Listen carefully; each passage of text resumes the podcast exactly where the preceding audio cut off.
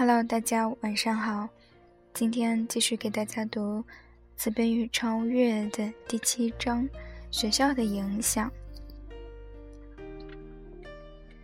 第三节：学校里的合作与竞争。在现行的教育制度下，我们发现孩子在刚开始上学时，他们对竞争的准备。远远多于对合作的准备。在学校生活中，对竞争的训练又贯穿始终，可见这并不是一个好的现象。如果一个孩子击败了其他的孩子，拔得头筹，并不能说明他就比那些成绩不好的孩子更快乐。这都是由于他们个人的自私心理在作祟。他们的目的并不是合作与贡献，而是争取自己的利益。家庭是一个和睦的整体，成员之间也是平等的关系，学校也应该是这样平等的关系。如果让孩子们认识到这一点，他们才会真正彼此感到有兴趣，并享受到合作的快乐。我曾经遇到过很多的问题儿童，在通过与同伴合作后，都改变了人生态度。我举个例子来说，这个孩子在家中感到每个人都对他充满敌意，他以为学校里也是如此。他在学校的功课很差，他在家里也常常受到父母的训斥，经常发生这种情况。他在学校里考得很差，老师批评了他。回到家后，父母得知后也会惩罚他。其实有一次责骂就已经很难过了，连续两次惩罚更让人难以承受。这个孩子开始变得越来越调皮，成绩也越来越差。后来，他遇见了一位老师。这位老师很理解他，给了他很大的帮助。老师向其他同学们解释了这个孩子做法的原因，让他们一起帮助他，让这个孩子相信大家愿意给他善意和温暖。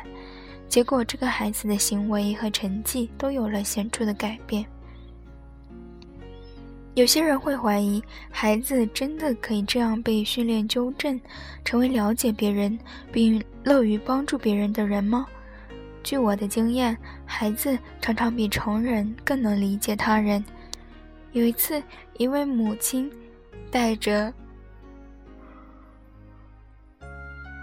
一个三岁的男孩和一个两岁的女孩来到我的房间，在母亲不注意时。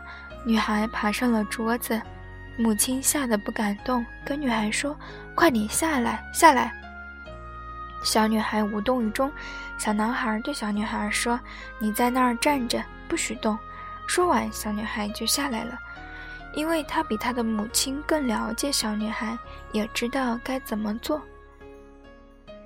有人认为让学生自治是一个培养合作精神的好方法。但是这种方法必须在老师的监督和指导下使用，谨慎操作，并且我们还要确保孩子们有一定的自我管理的能力，否则孩子将把自制当成一种游戏，结果将比老师更严厉、更苛刻。他们也许会利用职权来攻击他人、排除异己，或者为自己争取利益等。通常情况下，我们想要了解一个孩子当前的心智发展、性格和社交能力的情况，都会借助各种各样的测验方法，如智力、智力测验之类的测验，也能作为救助孩子的工具。比如，有一个男孩学习成绩很差，老师想让他留级。经过智力测验后，发现他没有问题，是可以升级的。一个孩子的潜力是无法预测的，智商测试只能够用来表明这个孩子有无问题，并帮助他尽快解决。只要不是智力特别低下的儿童，在测验中，只要找出正确的方法，便可以得出比较好的结果。我发现，只要让孩子们多做智力测验题，增加做题经验，这样他们所测测出的智商就会很高。因此，智商测验结果不应该成为孩子未来发展情况的决定性因素。儿童和父母都不应该过分注重智商测试的结果，他们不知道这类测试的目的，会误认为这是终极的结果。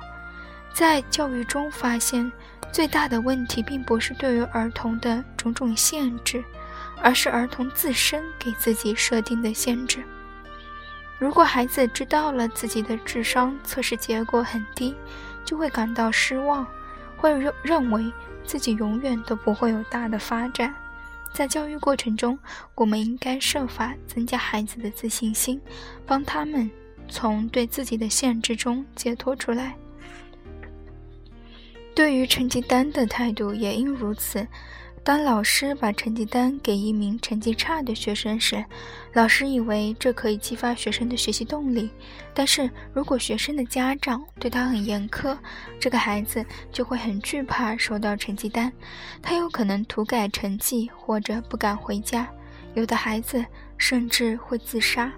因此，教师应该考虑这些可能产生的后果。如果父母对孩子的期望很高，当他把分数低的成绩单带回家，很可能会受到责打。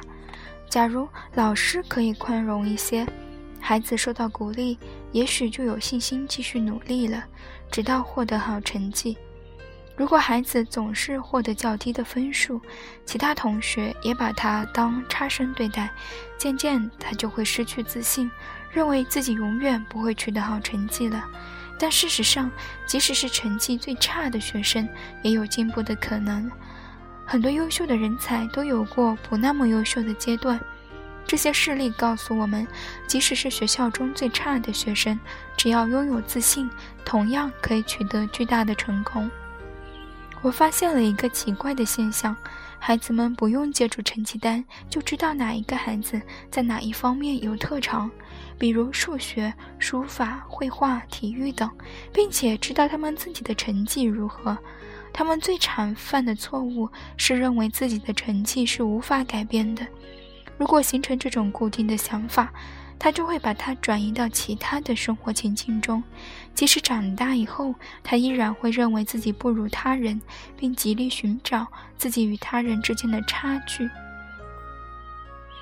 在学校里，我们常常发现一种现象：他们在班上不同的学期，大致会保持相同的名次。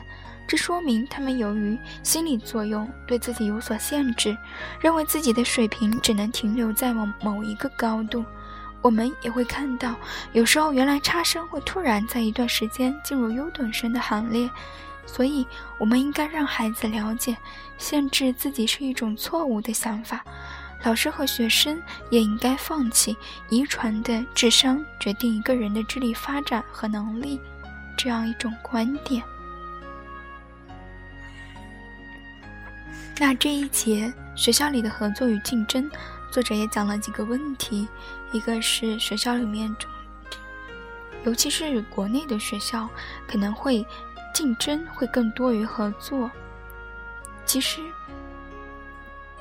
明显需要合作的一些活动，比如说体育课、团体团体类的活动，我们其实就不是很多。那竞争这种方方面面都要竞争，一定要比别人强，其实是一个不太利于孩子们成长和学习的这样的一个呃这样的一个环境。第二点呢，就是学生对于自我的限制，其实这里面就有一个期待效应。如果大家都认为这个同学很差，这个同孩子他久而久之他会形成自己也认为自己很差，那这样子可能就不容易突破自己去学习去成长。我记得在我上小学的时候，我是班上的第一名。但是因为我们小学是嗯村儿里的小学，所以就是相当于农村的小学。那那时候当过我们的班主任，当时六年级要升初中，班主任就告诉我说：“你不要骄傲，嗯，在这里你是第一名，但是到了镇上，到了县城，你肯定就学不过别人了，可能你就会变成中等，甚至落在远远的后面。”所以搞得我对自己的期待就很低。我觉得啊，现在小学我是第一名，上初中我可能就拿不了第一名了。所以对自己的期待就降低了，也就不自信了。当然，到了初中以后，我还是第一名。所以，所以这样的话，其实当时就觉得老师说的是不对的。我上了初中，我照样可以考第一名。当然，这里也是体现了一个非常强烈的一个竞争性的这样的一个角色和追求。因为崇尚竞争，你第一名就会赢得关注，所以就会很拼命的去考，考第一名。现在看来，当然觉得有点好笑，也并没有太大的意义。第十名和第一名，呃，也没有什么太大的差别。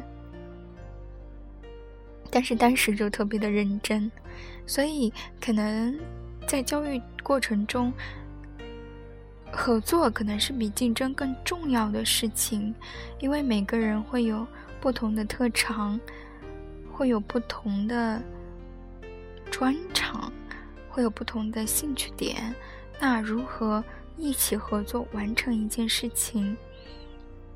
而且合作可能比竞争。带来对人的压力要更小一些。合作的话是大家要共同完成一件事情，但是竞争的话就是我要比别人做得更好。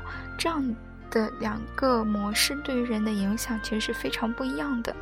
我记得，呃，我在看《海贼王》的时候，我会特别的感动，就是路飞的那艘船上每一个人。的特点都是不一样的，每个人擅长的，每个人的理想都是不一样的，一点都不冲突。他们通过一个共同的方式，就是航海，去寻宝这样一个方式，各自实现各自各自的梦想，这是让人非常感动的。就我自己是非常的感动，觉得这真的是，如果我能想到合作的最佳典范的话，我觉得。应该是这个《海贼王》《海贼王》里的路飞这个团队，是让我觉得最能诠释“合作”这样一个词。好啦，今天的分享就到这里。